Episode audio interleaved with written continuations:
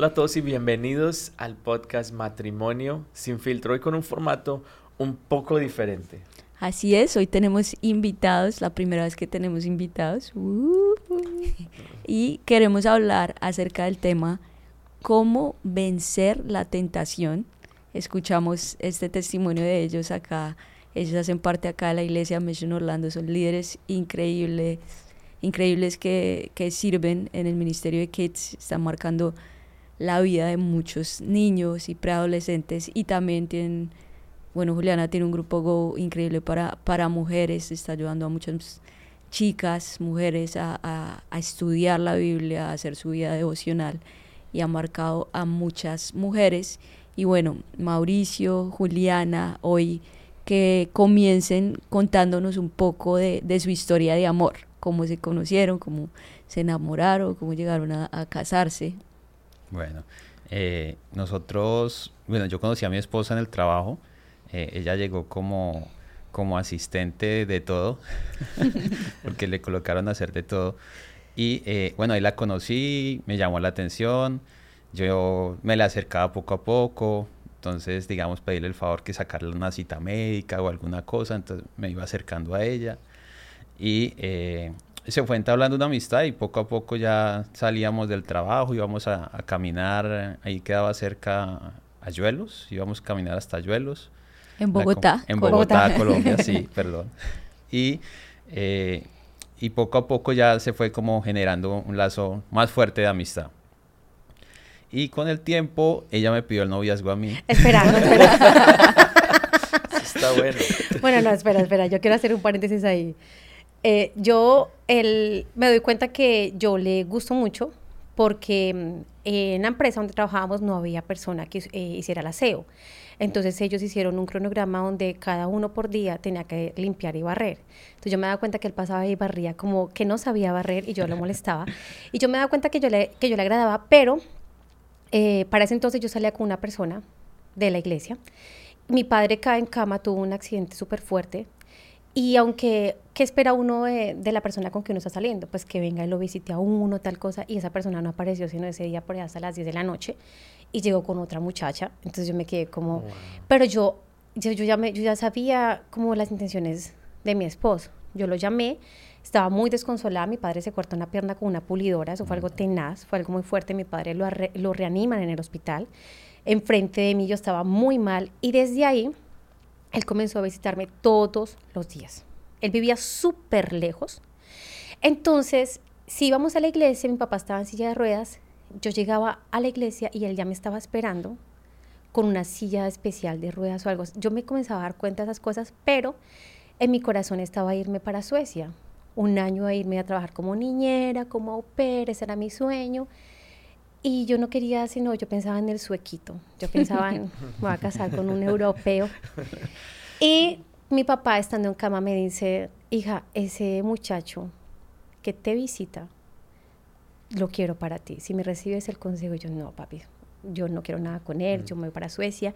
Y mi mamá decía, es que mi hijita va a tener hijitos suecos. O sea, ella, las suegras, cuando son, saben ser suegras. Entonces, más sin embargo, a mí me quedó sonando lo de mi papá, mi corazón. Un día vuelven a internar a mi papá por una situación difícil y yo no quería eh, ennoviarme con alguien que fuera conmigo a la iglesia porque él no conocía al Señor. Eh, yo no me quería noviar con alguien que fuera a la iglesia solamente como por mí. Entonces comencé a aislarme totalmente y una vez que internan a mi papá, yo lo llamo como a las nueve de la noche y él me dice, mira, qué pena, no te podía responder porque estaba en reunión de jóvenes. Entonces me caí en cuenta y dije, wow, se fue solo a reunión de jóvenes. Eso fue un 23 de marzo, me acuerdo tanto, yo dije, yo comencé a darme cuenta de las cualidades de él y yo dije, yo me voy a atrever a pedirle eh, matrimonio, noviazgo. le pedí noviazgo, pero le puse las condiciones. Le dije, yo soy una niña todavía, tengo sueños, quiero irme a vivir a Suecia un año, quiero conocer el anterior muchacho de pronto me decía, ah, es que eres un egoísta. Y yo decía, ¿por qué voy a ser egoísta si es un sueño que hay en mi corazón? Hice papeles, quedaron mal hechos, pero él sacó plata y me apoyó. Claro, me tocó devolvérsela después. pero me fui para Suecia, llevábamos dos años y medio de novios. Me voy para Suecia y duramos un año distantes. O sea, yo viviendo allá, él en Colombia. Bueno, pero, antes, antes que se fuera le pedí Ah, sí. matrimonio. Mm. Él me pidió matrimonio, dijo, yo la sello. Asegurar. Sí, asegurarla. Me aseguró, pero mira que yo me fui pensando, yo decía, quizás, Dios mío, bueno, un anillo, bueno, está bien, como con ese deseo de pronto de conocer o algo. Cuando voy hacia allá, hacia Suecia, me doy cuenta que muy bonito todo, pero, pero no eran los hombres que, que la latina está acostumbrada a que sean amables, aunque ellos son una, una cultura muy bella de todo, pero tampoco eran los planes del Señor. Regresé y ya eran eh, tres años y medio. Aunque seguíamos de novios, regresé y nos casamos a los seis meses de haber regresado. O sea, duramos cuatro años. Ujú. Lo lograste Mm, muy sí. bien. pasó la prueba, Mucha pasó la prueba. oración durante todo ese Sí, tiempo. basta, ayuno y oración. Ok. No, yo siento que fue un tiempo donde él conoció al Señor solo sin necesidad que yo lo estuviera Sí, llevando. la verdad ese tiempo fue de mucho crecimiento espiritual realmente, mm, más que todo en oración. Oración, Ujú. eh, empecé a conocer de Dios ese primer amor que, que surge del corazón y, y, bueno, pasaba toda... Para hablar con mi esposa tenía que, bueno, con mi novia en ese tiempo, a la una de la mañana tenía que conectarme y hablábamos como media hora. Media hora porque yo tenía que salir a trabajar. Y yo aprovechaba todo ese tiempo, entonces oraba, escuchaba prédicas y digamos que fue creciendo más la fe en Dios. Excelente. Y bueno, ¿cuánto tiempo llevan de casados? Ocho años. Ocho. Años, llevamos ocho años, eh, trece años que nos conocemos. Y bueno, hemos pasado momentos difíciles, hemos tenido tres pérdidas de, de embarazo, eh, pero ya estamos en nuestro cuarto embarazo, así que eh, este salió fructífero. Amén. En el nombre de Jesús celebramos y sé que el Señor les seguirá guardando, guiando este embarazo. Es una bendición, es una niña. Niña, es una niña. Felicitaciones. Y bueno, también en, a veces en el hogar y en, en la relación de matrimonio se pasan por pruebas. Y sé que ustedes pasaron una prueba eh, fuerte. Quisiera que nos hablaran un poco más acerca de esto, específicamente tú, Juliana, y cómo venciste la tentación que en un momento se presentó. Bueno, realmente eh, siento que durante el matrimonio siempre van a haber las tentaciones, pero llega un momento donde sientes que, que hay una tentación que te cae y que uno dice, wow, es, eso está muy fuerte de pasarlo. Eh, llegamos aquí a Estados Unidos y comenzamos a pasar mucho tiempo eh, de pronto haciendo actividades donde él duraba más tiempo en un lado y yo duraba más tiempo en otro lado. Y, y uno no se da cuenta eh, que uno sutilmente comienza a compartir mucho con otra persona. Y comencé a, a compartir mucho más tiempo y comencé a darme cuenta que me gustaba su risa, me gustaba esto, lo otro. Y sin darme de pronto cuenta, yo decía, voy a preparar comida para mi esposo y voy a llevarle un poquito a mi amigo. Y desde ahí comenzó a surgir un sentimiento que siento que la infidelidad inicia desde ahí. No necesitas, mm, alguien no necesita caer literalmente en un acto mm, sexual para, para hacerle infiel a- al esposo o a la esposa. Y comencé a tener una angustia, pensamientos, yo a cada rato pensaba, pensaba, Dios mío, ya mi esposo era como un segundo plano. Y comencé a darle lugar y rienda suelta como a esos sentimientos. Pero, mm, ¿qué le agradezco yo al Señor? Que me haya como advertido, me haya jalado las orejas. Yo me acuerdo que yo sabía que estaba haciendo las cosas mal. Pero es como cuando se te hace una bola de nieve que ya sientes que se te está saliendo de las manos. Y era algo que yo ya no lo podía ocultar, no lo podía ocultar. mm, Siento que cambié mucho con mi esposo, como que no me, no me importaba nada de mi esposo. Y esas cosas comenzaron a venir, en, en- como a endurecerse el corazón. Pero quería arreglarme, ponerme bonita para el otro, no sé qué. Aunque no hubiese pasado nada, ese sentimiento se estaba creciendo muy fuerte. Entonces, ¿Y, y ahí, ¿y tú que le, le decías algo a ella? ¿Te das cuenta? No, no, pues en ese momento no sabía, lo veía como algo raro, algo que, o sea, porque estaba cambiando, obvio se, se notaba distante, eh, impotencia, ¿no? Porque uno de- decir, o sea, ¿qué, qué está pasando? ¿Por qué está diferente? Entonces, No. hasta ahí, en ese momento obviamente no sabía nada y hasta ahí. No sospechabas sí, nada. no tampoco. sospechaba nada. Nada, porque siento que uno a veces se vuelve como descarado. Sí, como que uno dice, no pasa nada, pero a Dios gracias, eh, como el Espíritu Santo que te hace sentir mal y dice, no, no puedes, no puedes. Y yo misma tuve que un día que exploté, que ya, ya no podía, eh, tuve que decirle, necesito contarte algo. Y, y si tienes dos opciones, o me dejas o me ayudas. Porque siento que Dios puso a prueba tanto servicio en una iglesia, tanto servicio, tanto leer una palabra o algo, como que llega un momento de prueba. Y cuando yo le conté a él, claro, él se enojó, eh, más sin embargo pasaban los días y yo decía, no, yo lo voy a lograr, yo, yo voy a salir de estas, yo no sé qué, pero era mentira. Era mentira porque el enemigo, claro, cuando uno le abre la puerta, él se las ingenia de cualquier manera. Yo le decía a mi esposo, yo era maestra de escuela de, de niños, yo le decía a mi esposo, me haces un favor, puedes ir a Dollar Tree eh, a conseguirme esto, esto, esto, esto. Y justo la otra persona estaba escuchando mi conversación. Y justo iba mi esposo a comprar y no encontraba nada. Amor, no encontré y me mandaba videos. No es que no encontré yo. Ah. Y en menos de la nada aparecía este muchacho con todo lo que yo le había pedido. Wow. Mm. Entonces comienza esos pensamientos de decir, pero él porque sí pudo, pero porque no sé qué, y esto, y, y esa tensión, esa tensión. Pero cuando llega el momento de la confrontación, eh, mi esposo, yo me acuerdo que eh, ese día que yo llegué con un poco de cosas, ¿quién te dio eso? Y yo, ah, yo como que no, a veces como que la mente se te nubla tanto que no caes en cuenta. Por eso es que muchas personas caen rápido en un, como que las encuentran rápido porque eh, come- se, se- se cometen errores, como que llegué yo con los paquetes y él, ¿dónde conseguiste eso? ¿Qué mentira le iba yo a dar a mi esposo? Yo no tenía carro, nada, yo... eh, ay, dijo, ¿otra vez? Y me acuerdo que esa noche agarró y se fue. ¿Qué fue? Se fue, yo tuve el descaro de llamar al muchacho y decir, se fue mi esposo. Fue tenaz porque llegas a un momento donde como que matas la conciencia. Pero cuando yo termino de llamar, me llama mi esposo. Y me dice, eh, me llamó muy tarde, y me dice, te voy a hacer una llamada, no como esposo, te voy a hacer una llamada como tu mejor amigo. Porque yo no tengo amigas, eres mi única amiga. Y cuando él me dijo eso, yo me sentí, dije, wow, mi esposo, mi esposo no me quiere perder. Y él comenzó a preguntar, me dijo, ¿qué te pasa? Comencé, a, sentí que no estaba hablando con mi esposo, sentí que estaba hablando con un amigo. Y abrí mi corazón y me decía, bueno, ¿y qué vas a hacer? ¿Vas a dejar a tu esposo o vas a continuar? ¿Qué pi-?" y yo sentí, yo dije, Dios, y yo sentía que él lloraba, él estaba metido en el carro, lloraba y lloraba. Pero cuando terminé la llamada, yo le decía a Dios, yo sé que estoy haciendo las cosas mal.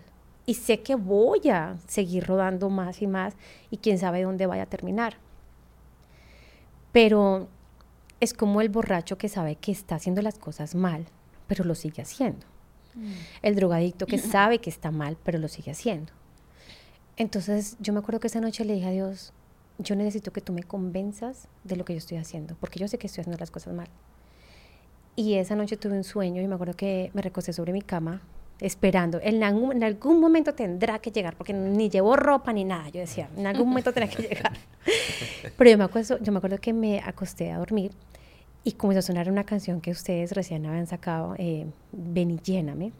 Yo puse la emisora, eh, estaba sonando esa canción y comencé a tener un sueño tan, tan terrible. Yo me acuerdo que yo me veía entrando a un cementerio, era de noche. Y yo veía gatos, veía cosas horribles, veía demonios como rastrillaban con esas eh, escobas como que barren las hojarascas. Pero me asombraba que había un sacerdote que caminaba y caminaba, yo le podía ver los pies, estaba descalzo, y él se acercaba como hacia un sacrificio y echaba ungüentos, cosas. Yo decía, ¿qué es esto? Y cuando yo iba a mirar, quien estaba atada en medio de todo eso era yo. Y, yo, y en ese momento comenzó a sonar, ven y lléname, y comenzó una guerra espiritual y comencé a orar y a decir, te pido perdón. Y el Señor me decía, ahí estás. Ahí así, uy, yo me acuerdo que me levanté y yo, a mí no me dio miedo porque con un sueño de esos cualquiera se asusta. Apenas yo me senté, mis lágrimas caían y yo decía, "Ah, ahí he llegado, Dios santo. Y ese día llegó él como a las 5 de la mañana y yo le dije, tú no tienes que convencerme de las cosas que yo estoy haciendo mal. Solo te pido que ores por mí. Y comenzó a levantarse en las mañanas. Yo me acuerdo que yo intentaba orar porque uno se le va las ganas de orar. Le coges un fastidio impresionante a tu pareja. Yo lo veía mal y a mí me. Yo, como que pues, tiene que aceptarlo. O sea, no, no me importa. Pero siento que ese momento que tuve con Dios, que fue muy fuerte, sentí, yo dije, mire dónde estoy ahora. Y comencé como a inyectarme la palabra, porque cuando tú tienes de pronto una, una enfermedad fuerte, tú no te tomas un, cualquier Dolex, una pastilla pequeña, te inyectas algo que, que mate las cosas, la enfermedad.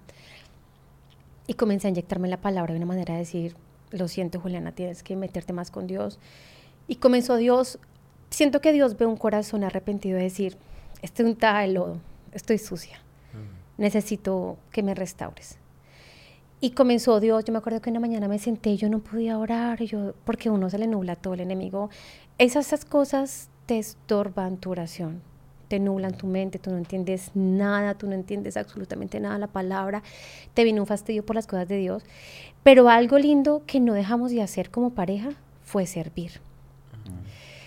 Pero no ese servicio, lo hablábamos con mi esposo, no ese servicio como que vamos y ocultemos las cosas. Ese servicio de decirle al Señor, siento que el servicio es una ancla para mi vida. Porque cuando yo iba a abrir las clases para los niños salía, Jesús venció la tentación y yo, no, Dios mío, ¿con qué autoridad le voy a hablar a los niños? O sea, eran cosas que yo decía y me confrontaban y yo lloraba. Pero cuando pasamos esa prueba, me salían cosas como clases, como la recompensa de servir al Señor. Y yo decía, Dios, yo me sentía, yo lloraba haciendo la clase.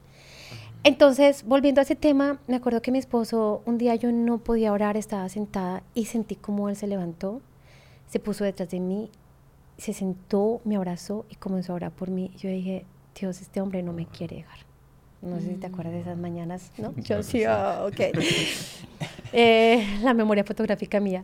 Y comencé a sentir que, que él de verdad... Eh, ahora, él estaba en otra área y yo estaba en otra área una decisión correcta, decíamos, bueno, no podemos dejar de hacer esto donde estábamos haciendo el trabajo, porque yo decía, yo no me quiero ir a, un lugar donde se trabaje fuertemente por mi estado de haber perdido tres bebés.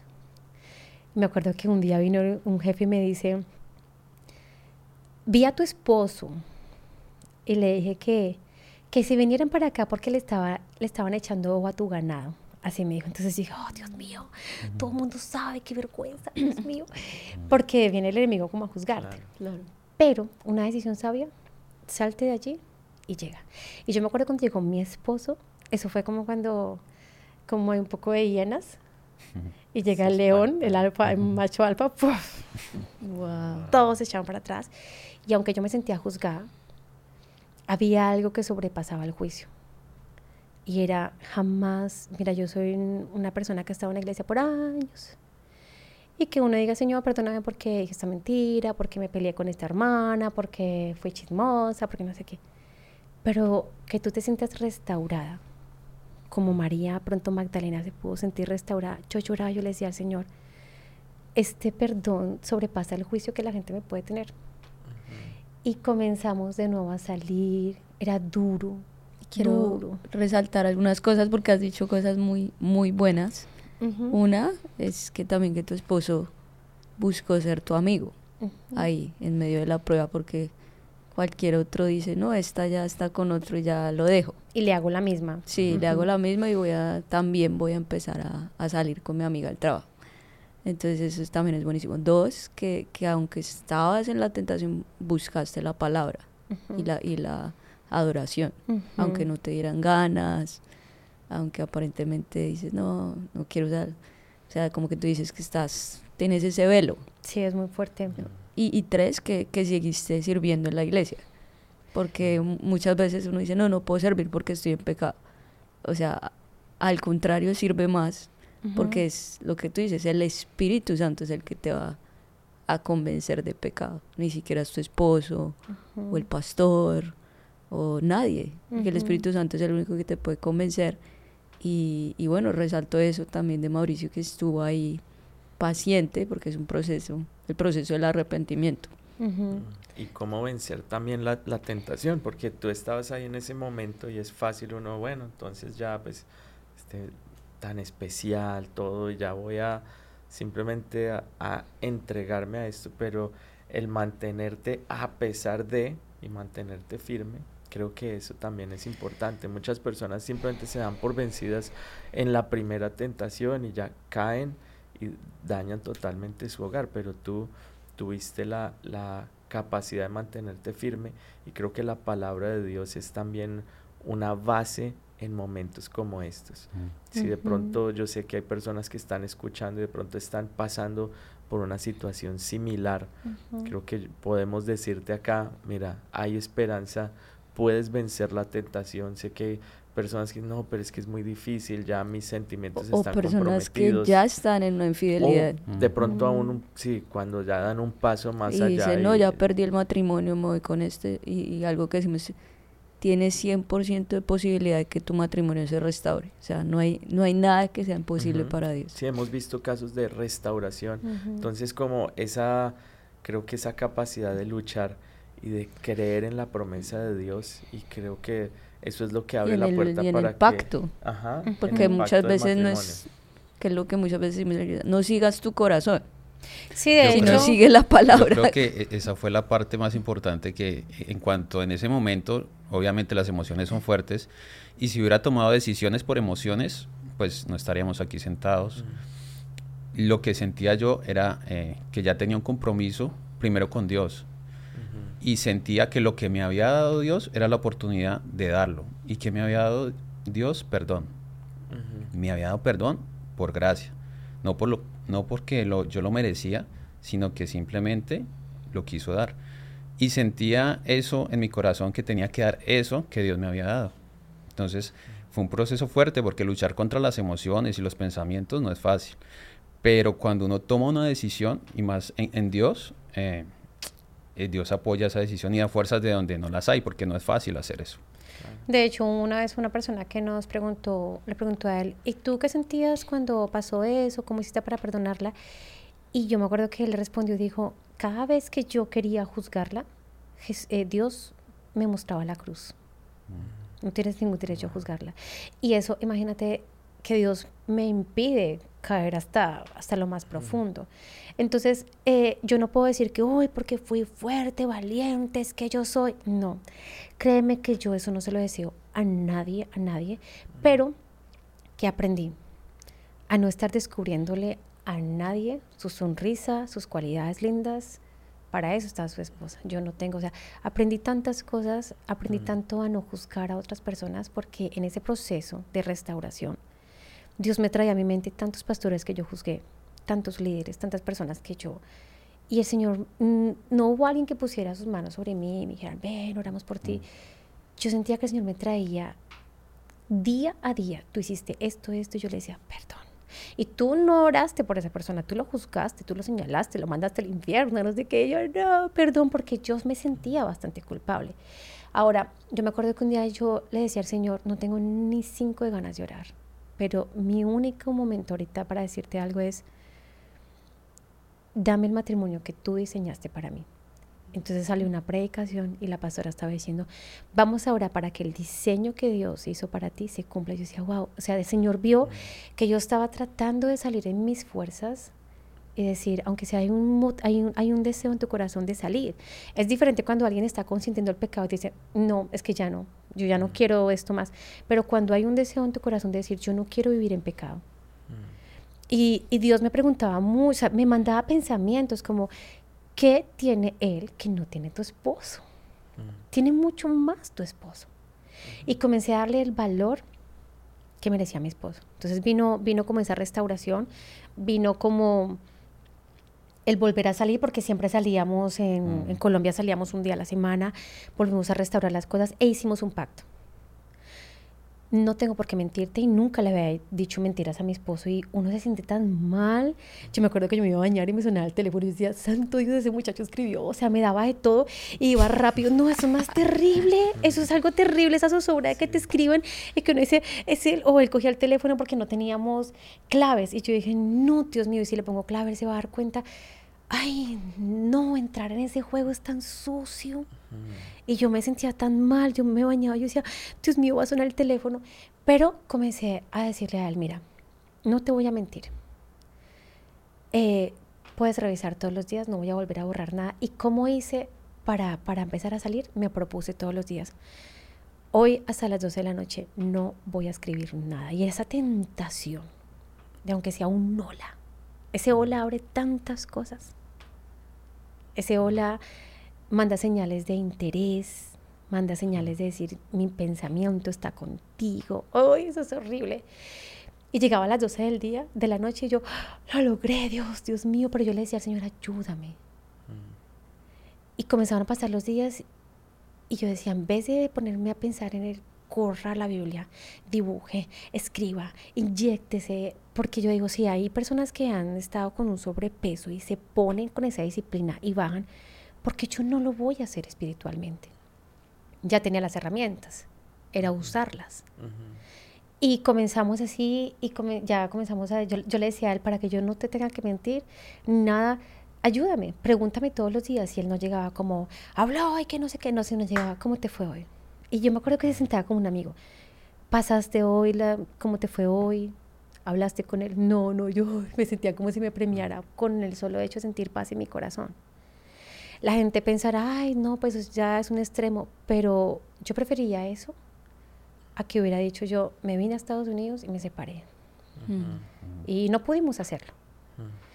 Y el Señor comenzó a restaurar y comenzó a traer un, enamoramiento de nuevo, un respeto. Y algo que nosotros hicimos fue, si vamos a pedir perdones de verdad, no me vas a sacar esos cueros al sol después, ni yo los voy a traer, ni ninguna discusión. Y eso ha sido un tema, un trabajo donde donde tenemos que hacerlo si no de nada sirve el perdón. Lo que me impacta esto es que días antes de que a mí me pasara esto, como estábamos tocando el tema de algunas personas de Latinoamérica, entonces algunas mujeres bellas de Latinoamérica, yo me acuerdo que estábamos rodeadas de muchas personas de ellas. Entonces yo decía, no, estas mujeres bien lindas y una hay todo chaparrito, gordito, bueno. Entonces yo me acuerdo que yo vi a mi esposo, estaban todos ahí riendo y yo le dije a mi esposo, ¿sabes qué, mi amor? Si algún día tú llegaras a enredarte con alguien, porque yo lo vi como si estuviera en un lodo, esos cenagosos que entre más se hunden, entre más se mueven, más se hunden. Yo dije, si yo te llego a ver así, yo voy a lanzar todas las sogas necesarias para sacarte de ahí. Pero yo no sabía que a los meses era yo la que iba a estar allá. Entonces él, yo creo que, yo no sé si él se acuerda de eso que yo le dije, pero yo decía, Señor, con el amor con que yo se lo dije a él, hazle entender que ahora es él el que tiene que hacer eso por mí. Pasaron muchos días, yo me acuerdo que un día se le acercaron unas chicas y estaban riendo y yo pasé y él me dijo, ¿estás molesta? Le dije, no, mi amor, yo no, yo no estoy molesta, solo te digo algo. Así empecé yo. Las chanzas, el no poner límites y pues seguir, permitir que ya se te acerquen pero no me gustaría que estuvieras en la posición que yo estuve, que fue muy triste, sentirme embarrada, sentirme sucia. Y él atendió mi mensaje y como que comenzamos a poner parámetros. No tengo por qué estar riéndome con todo el mundo, porque a veces confunde ser carismático con las personas y no. No tengo por qué que si alguien en la iglesia me dice, ¿quieres un cafecito? Se lo recibo a una persona mayor, pero a un joven, muchas gracias. No. Porque puedo despertar cosas pequeñas en esa persona y no me doy cuenta, o puede despertar cosas pequeñas en mí y no me doy cuenta. Wow, increíble, increíble. Dios quiere ayudarte a salir de la tentación. Creo que todos somos tentados en diferentes maneras y, y, en el matrimonio empieza con una amistad. O sea, lo que, lo que hablábamos, nadie quiere casarse y decir, voy a hacerle infiel al esposo. Nadie quiere hacer eso.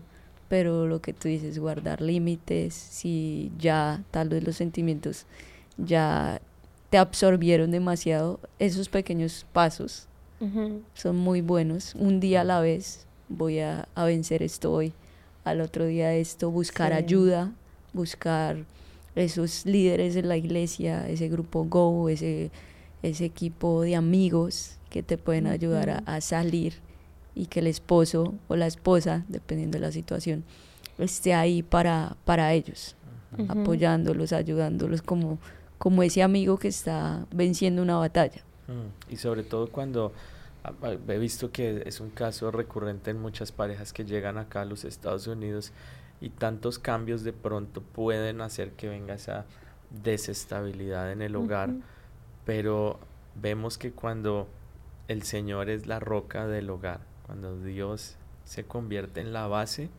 así vengan los vientos, como lo dice la palabra, vengan las lluvias, así venga de pronto el ataque, el hogar va a permanecer firme y creo que es un lindo testimonio de lo que Dios puede hacer. Así es que también si hay alguien que nos está viendo, está escuchando, está pasando por esto de pronto, como lo decía hace un momento, tú ya cruzaste la línea, hay esperanza, busca ayuda.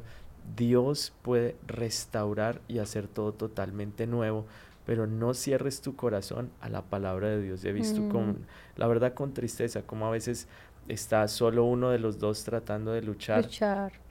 Y la otra persona ya eh, sí, simplemente ha dejado que el enemigo tome tanto espacio que ya Dios no, no puede actuar, cierran su corazón, pero creo que hay esperanza y qué lindo conocer el mm. testimonio de ustedes.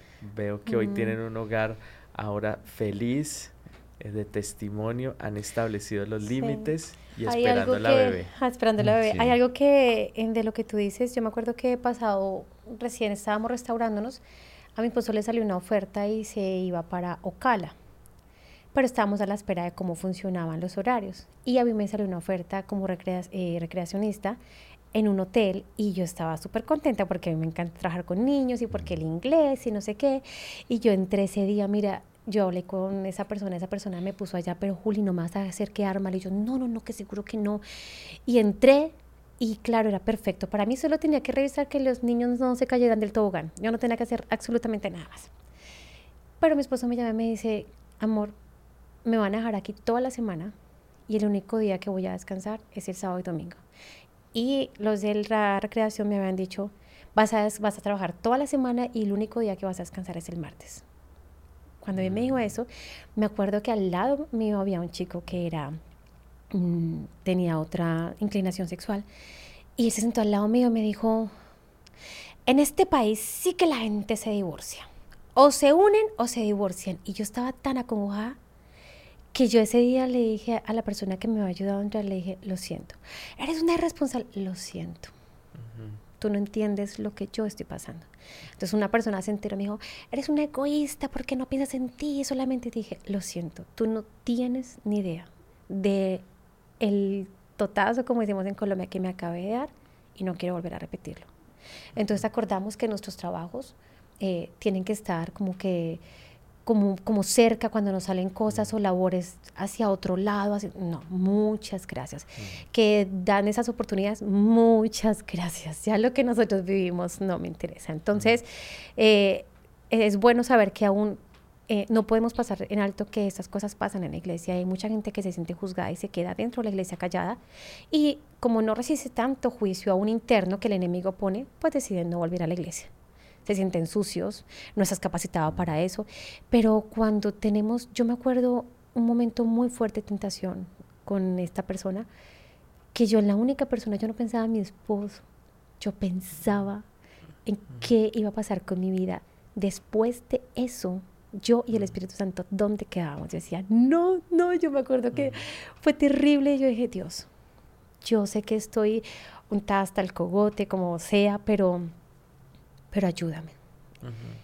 Y cuando empezamos a abrir el grupo Go, yo dije, bueno, voy a abrir un grupo con muchachas, pero cuando veo que me llegan mujeres con mi misma situación, pero el, con la situación de mi esposo, yo era el esposo, el, el caso de sus esposos, yo decía, mi amor, yo te entiendo y sé por qué tu esposo te tiene fastidio, sé por qué tu esposo es así contigo, vamos a orar por él. Vamos a orar para que él conozca al Señor. Y ha sido bastante, desde que conté el testimonio, las personas se han acercado. Yo digo, wow, ¿cuánta gente se ha guardado esto dentro de sus corazones? Porque se sienten juzgados, sienten mm. que no van a poder salir de estas. Wow, mm. increíble. Gracias. Y para, para cerrar, bueno, no sé, Mauricio, Juliana, si quieren dar un corto mensaje de pronto estas parejas que nos están viendo hoy.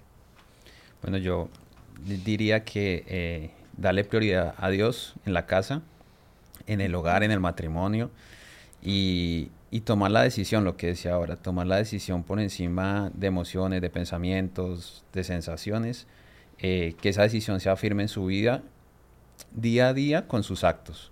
Entonces, yo creo que esa parte es importante para lograr que el matrimonio permanezca, como lo decía el pastor, firme en la roca que es Dios.